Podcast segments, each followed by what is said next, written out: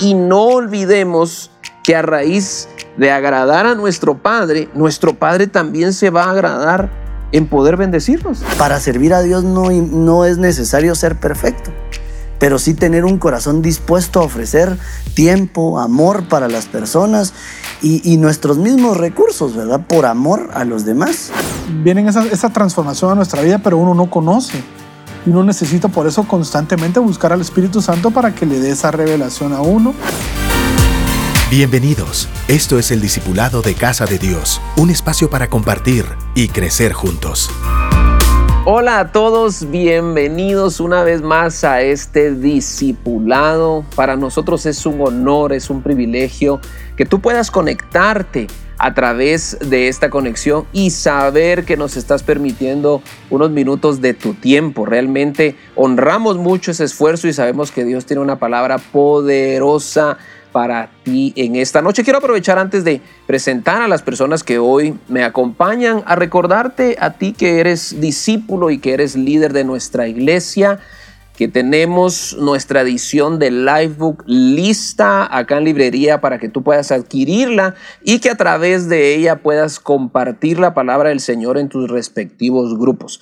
No hay nada mejor que todos podamos estar en un mismo sentir y que esta orquesta que Dios nos ha permitido tener para ser discípulos siempre suene en la misma línea. Así que es importante que tú puedas adquirirlo y está hoy acá conmigo una persona a quien admiro muchísimo y ahora hasta otro idioma habla, ¿verdad? Cuidadito, hombre. Enio, bienvenido. Qué alegre tenerlo acá.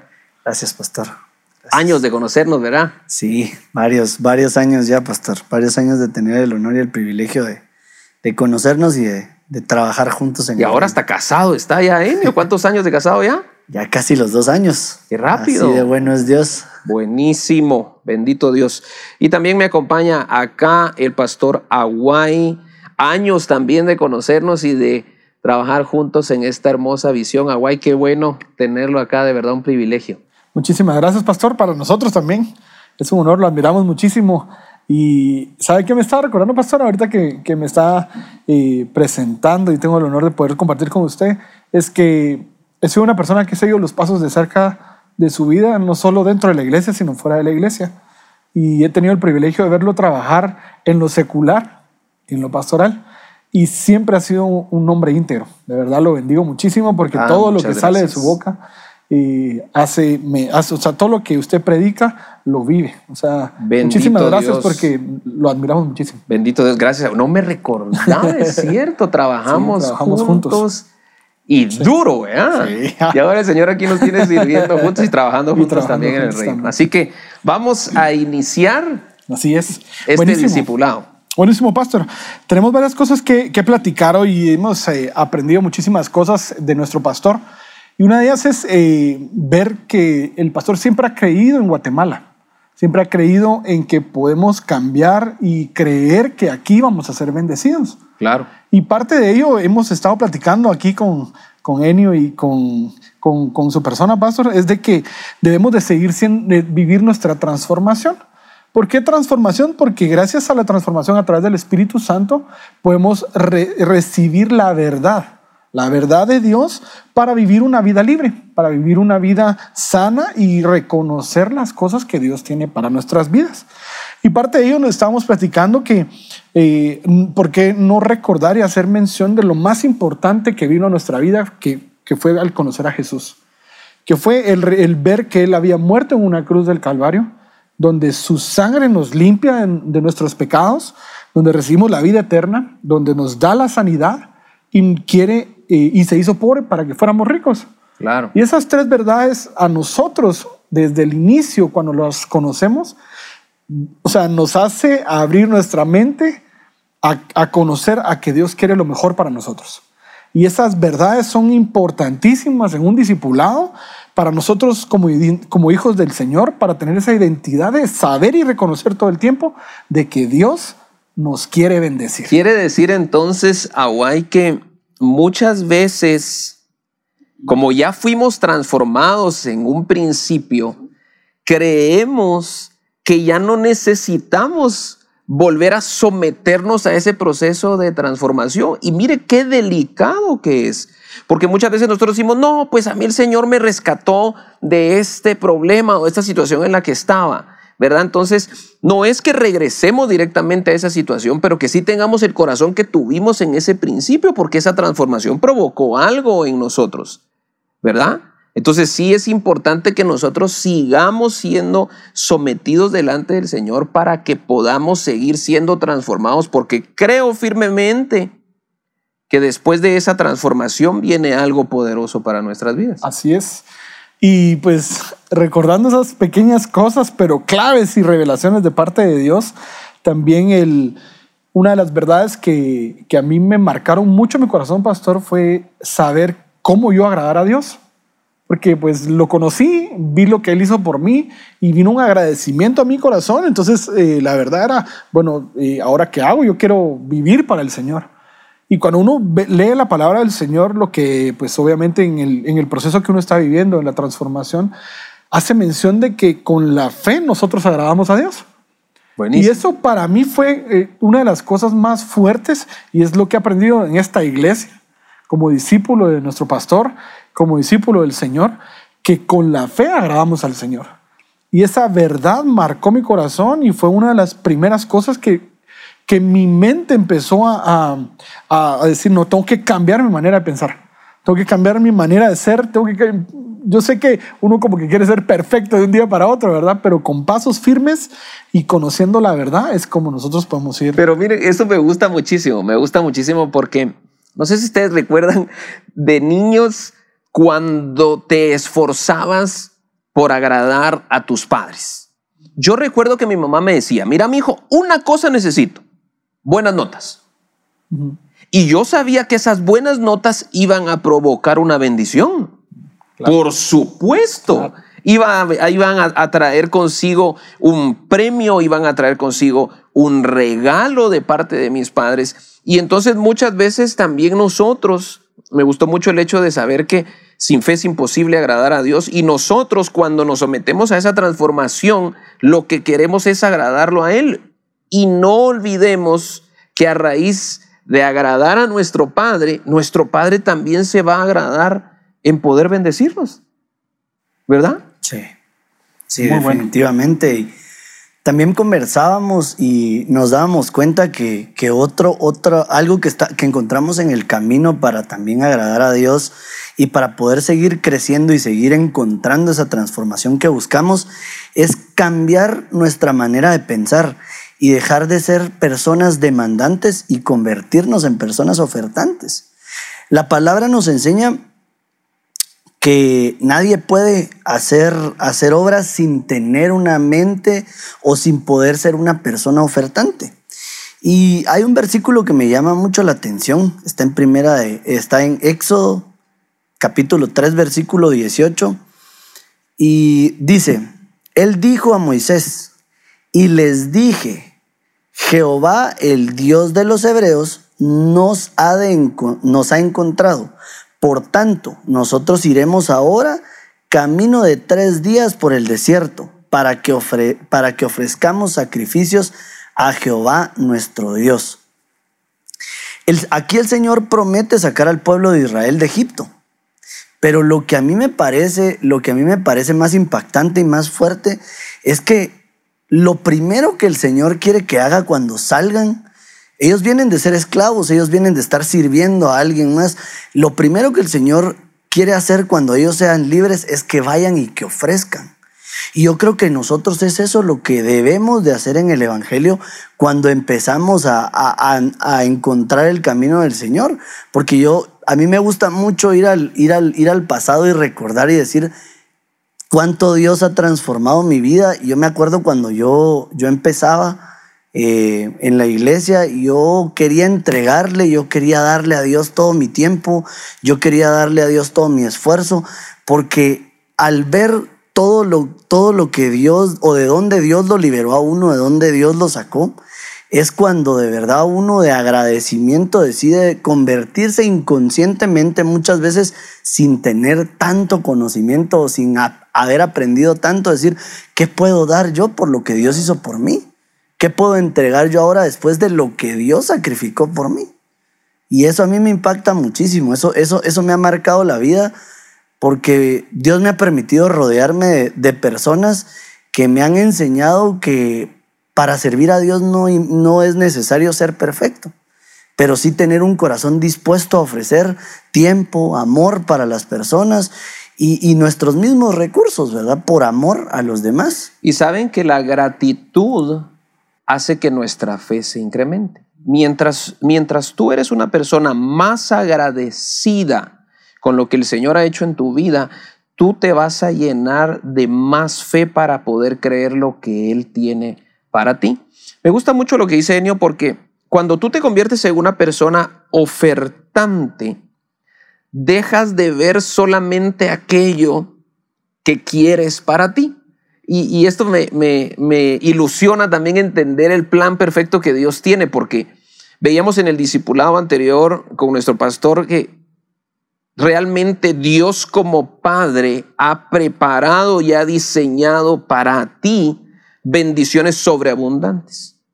Ni siquiera es que nosotros querramos tenerlas, sino que Dios te dice, no es que yo las escribí para ti, para dártelas, porque soy tu papá y tu papá siempre te va a querer ver bien, ¿verdad? Entonces me gusta mucho entender que cuando Dios te bendice, te bendice tanto que ahora tú te conviertes una bendición para, en una bendición para alguien más. Así es.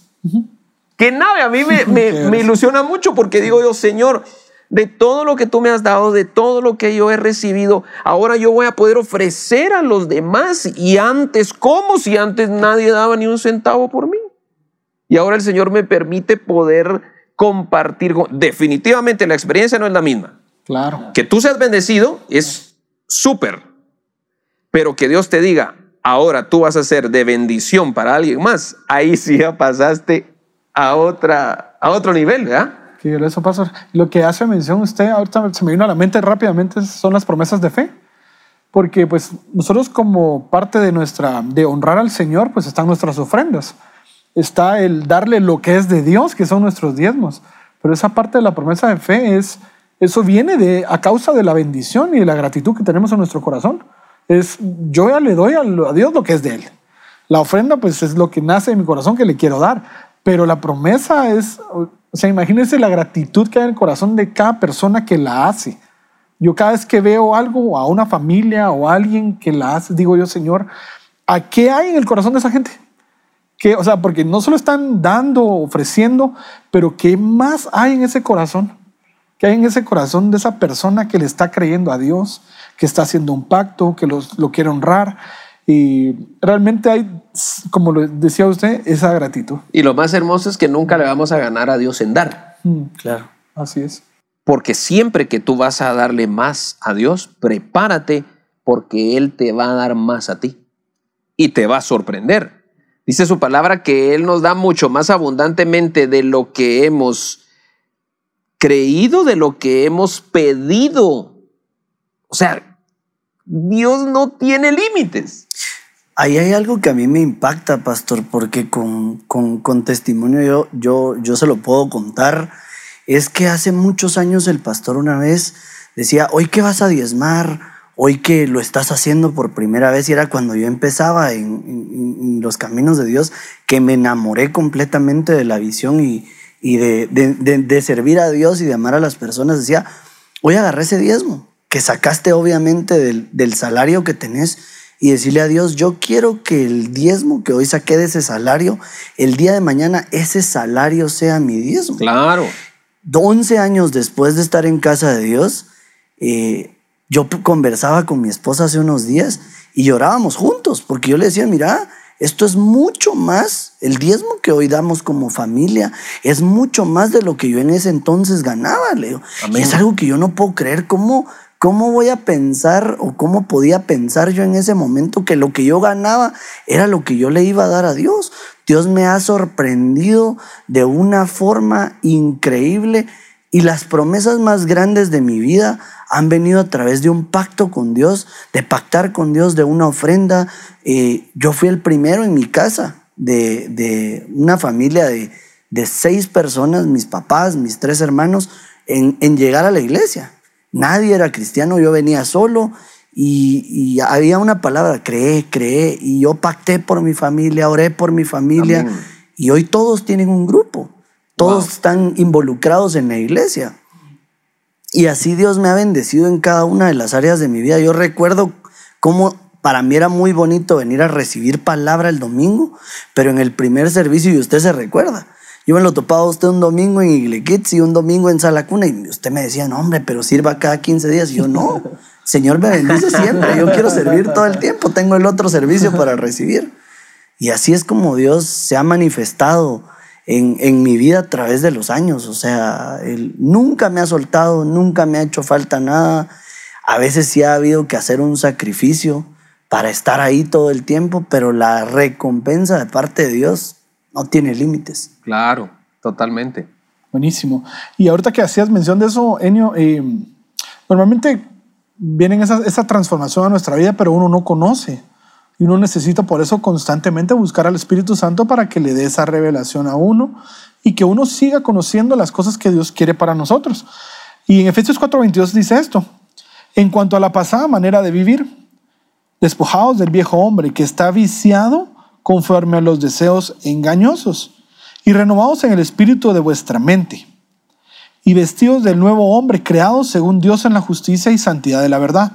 Por lo cual, desechando la mentira, hablen verdad, cada uno con su prójimo, porque somos miembros los unos de los otros. Airaos, pero no pequéis, no se ponga el sol sobre nuestro enojo, ni deis lugar al diablo. El que hurtaba, no hurte más, sino trabaje, habiendo con sus, haciendo con sus manos lo que es bueno, para que tenga que compartir con el que padece necesidad. Ninguna palabra corrompida salga de nuestra boca, sino la que sea buena para la necesaria edificación, a fin de dar la gracia a los oyentes. Y no contristéis al Espíritu Santo de Dios, con el cual fuiste sellados para el día de la redención. Quítense de ustedes la amargura, el enojo, la ira, gritería, maledicencia y toda malicia. Antes sed benignos unos con otros, misericordiosos, perdonándonos unos a otros como Dios también los perdona a ustedes en Cristo. Yo subrayaba varias cosas, pero lo que puse era que la las primeras transformaciones, como conocer la verdad, eran pequeños pasos, pero que nos daban a nosotros, eh, nos hacían cada vez mejores, como hablar la verdad, porque estábamos acostumbrados a decir la mentira. Veníamos de no conocer al Señor, a trabajar y a esforzarnos para tener eh, la recompensa del trabajo, las buenas palabras y el agradar a Dios. ¿Qué me sucedió con la transformación, con estos pequeños pasos, estas pequeñas cosas? Es que doy más de lo que me piden porque trabajo y he, encontrado en la palabra a dar la mía extra. Las buenas palabras son las palabras, si algo es importante, es la palabra que sale de nuestra boca, que nuestro sí sea sí y que nuestro no sea no. Y el agradar constantemente a Dios. ¿Qué nos hace esto? Reconocer que gracias a conocer a Dios soy transformado. Ahora, ya se ha dado cuenta que son, como usted bien lo decía, pequeños pasos que han provocado grandes transformaciones, ¿verdad? O grandes cambios que no podemos ignorar.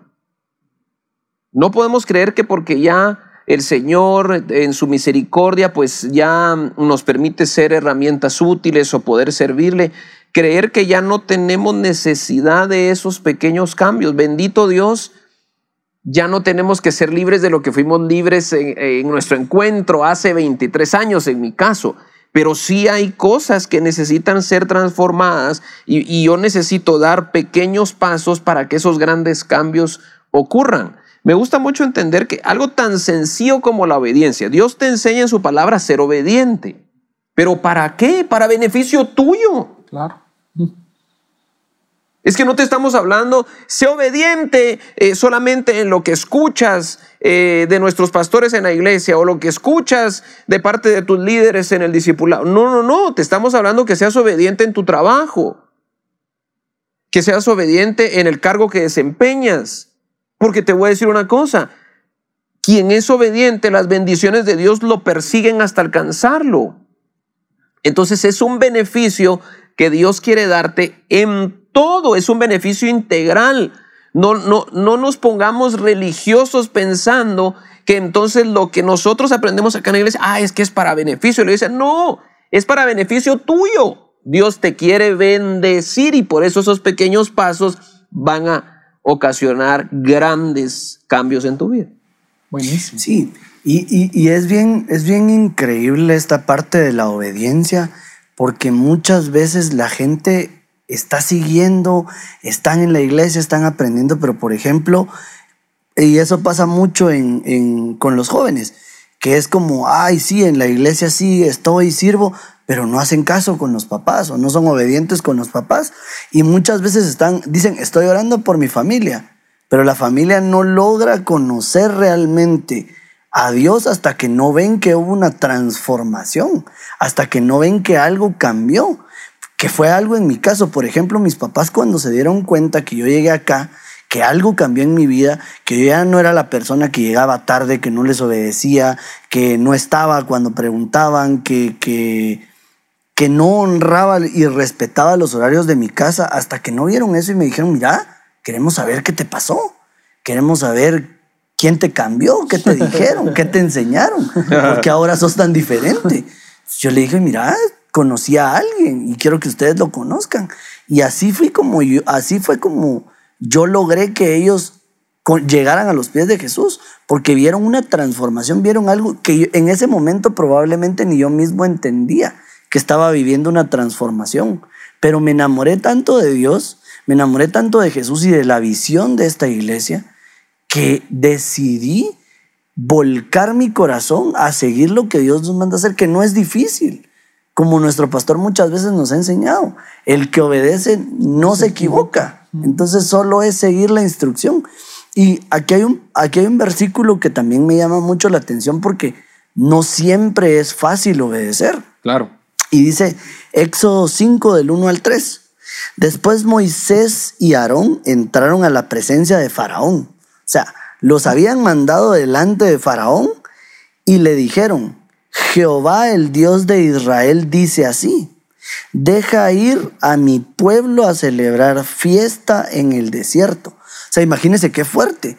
Lo que les están pidiendo es que vayan delante de Faraón que le digan, ya, tenés que dejar libre al pueblo.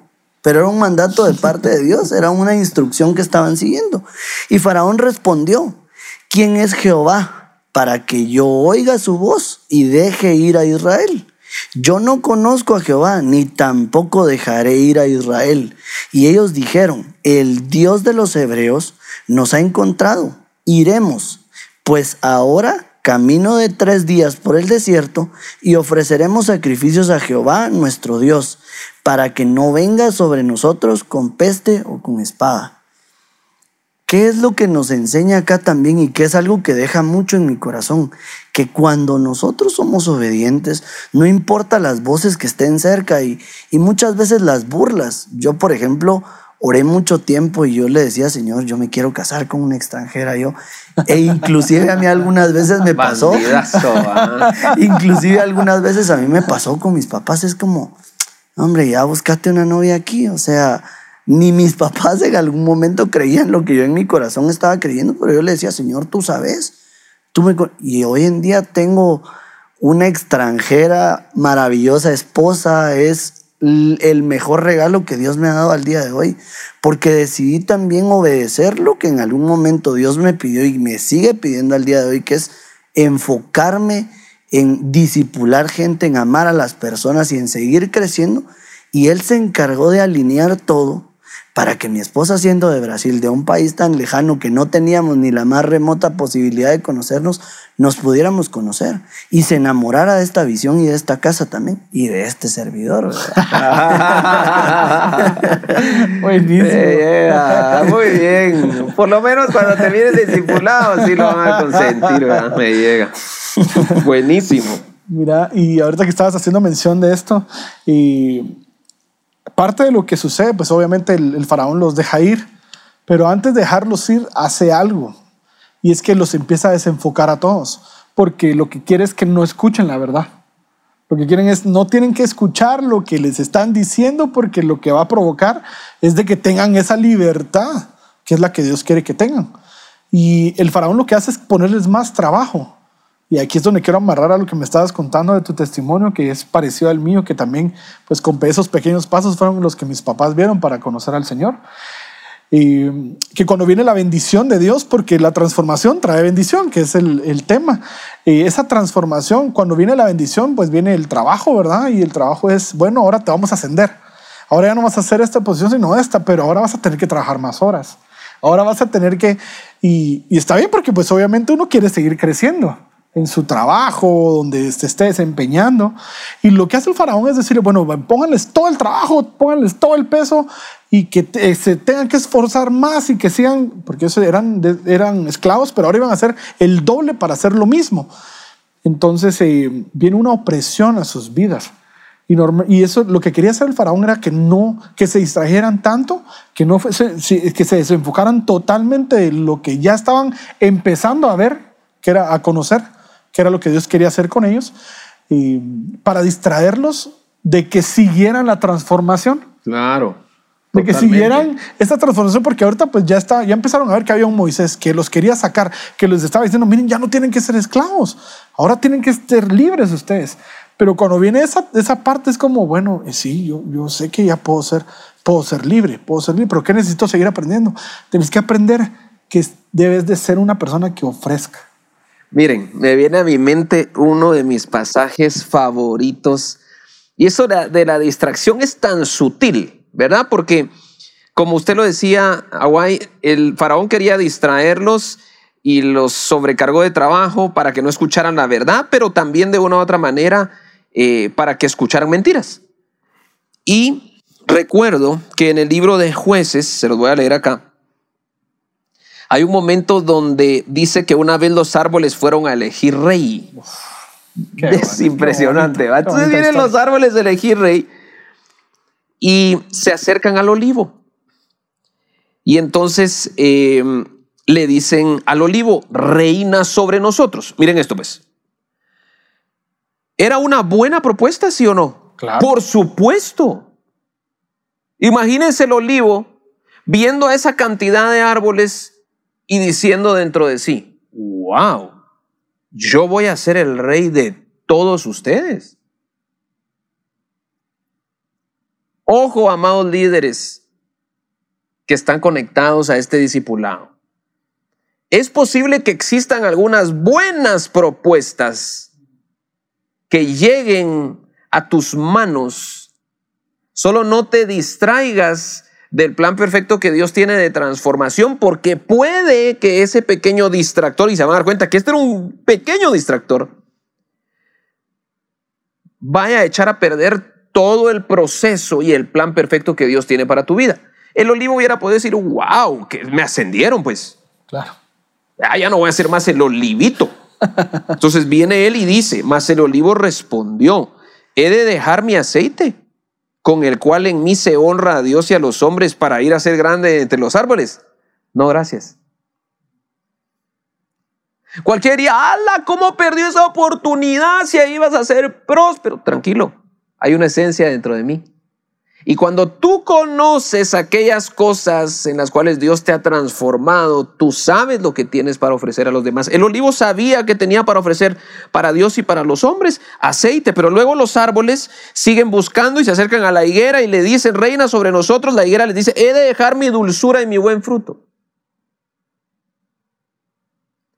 Impresionante.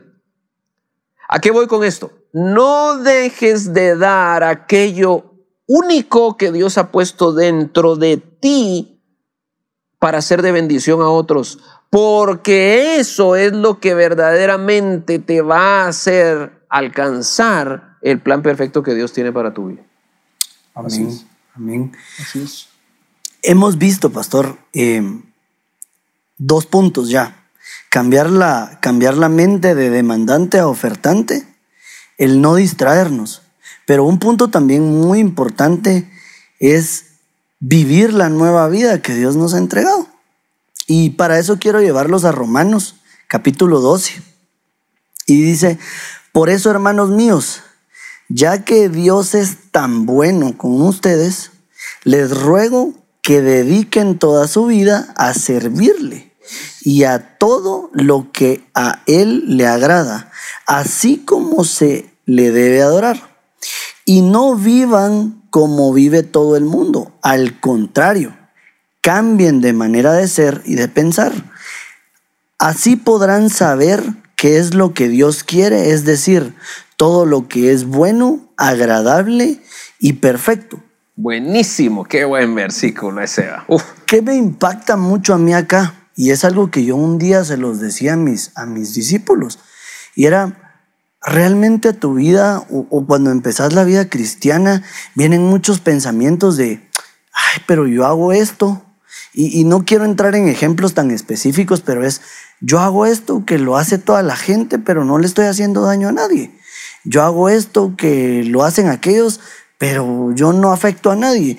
Y vienen muchos esos pensamientos y yo le decía, ¿por qué tenés que seguir haciendo lo que hacías cuando no eras cristiano? Cuando Dios sí pudo entregar a su único hijo para que muriera en la cruz del Calvario y sacrificar todo lo que tenía para que fueses lavado y para que fueses limpiado, para que tus pecados se fueran, para que tus aflicciones y tus enfermedades se fueran. Y nosotros no podemos sacrificar pequeñas cosas por volcarnos al ministerio y amar a las personas, por dejar de ser una piedra de tropiezo para otros, porque otras personas puedan conocer el verdadero amor de Jesús a través de nosotros. Y, y, y, podemos verlo en cosas tan pequeñas como viene alguien a quien uno quería tanto y, le hace daño, y lo más fácil es ah, responder el daño con ah, ya no te hablo, ya no te miro, ya no te quiero, ya. En vez de nosotros poder demostrar que Dios nos transformó y pagar el mal que nos hicieron con bien. Porque eso no solo impacta a cualquier otra persona que pueda estar alrededor viendo, sino puede marcar el corazón inclusive de la persona que en ese momento vino y nos hizo mal. Claro. Y eso a mí me ha pasado, me ha pasado un, un par de veces de que algunas personas que en algún momento se burlaron del tiempo que acá entregábamos, del tiempo que acá invertíamos en el reino, y era, yo tenía alguien que todos los días en la universidad se iba a sentar a la hora que yo almorzaba, porque era el dueño de la cafetería donde yo almorzaba. Y sí, vos vas a tal iglesia y vas con tal pastor y me amargaba mi almuerzo. Y para mí el día que me lo encontré en los pasillos de la iglesia, irlo a saludar y decirle, qué bueno encontrarte aquí, qué bueno verte aquí, después de que pasó muchos años amargándome la comida, pero nunca recibió una respuesta ofensiva de mi parte, ¿no? siempre recibió un, Dios te bendiga, que tengas buen día, que empeces bien tu semana, siempre recibió amor, de, y yo creo que como discípulos de Jesús es eso lo que más cuesta aprender, pero lo que más debemos de poner en práctica. Totalmente. Buenísimo. Totalmente. Buenísimo. Y pues eso es lo importante de seguir, siendo, de seguir viviendo la transformación en nuestra vida. ¿Por qué, pastor? Porque afirma algo en 2 Corintios 3:17 para ir terminando y dice, porque el Señor, dice, es el Espíritu. Y donde está el Espíritu del Señor, allí hay libertad. Por tanto, nosotros mirando a cara descubierta como en un espejo la gloria del Señor, somos transformados de gloria en gloria. Así es. En la misma imagen como por el Espíritu del Señor. Totalmente. Totalmente. Si algo es importante, líderes que nos están viendo, es seguir la transformación, seguir buscando del Espíritu Santo para seguir conociendo la verdad y, si, y, y cambiar nuestra manera de pensar, de ser, de actuar y, re, y buscar las cosas que a Dios le agradan. Claro. Porque toda, toda transformación va a traer como resultado una bendición. ¿Verdad? Así que qué buen discipulado. Creo que hemos sido edificados y hemos sido bendecidos en esta noche. Así que queremos que nos permitas orar por ti y pedirle al Espíritu Santo que pueda sellar esta palabra en tu corazón. Así que ahí donde te encuentras, quiero pedirte que puedas inclinar tu rostro y cerrar tus ojos por un momento. Amado Padre, muchísimas gracias. Gracias porque tu palabra es viva y es, eficaz y cumple el propósito por el cual fue enviada, Señor. Y sabemos que hoy a través de esta palabra nosotros, Señor, entendemos que debemos seguir siendo transformados, porque eso abrirá las puertas a nuevas bendiciones y al plan perfecto que tú tienes para nosotros. Bendice a cada persona, Señor. Sella a través de tu Santo Espíritu esta palabra y que se conviertan no solamente en oidores, sino en hacedores de cada uno de estos versos. Así lo creemos y lo declaramos en el nombre poderoso de Jesús. Amén. Un verdadero gusto haber compartido junto a ustedes en este discipulado y nos vemos en una próxima oportunidad.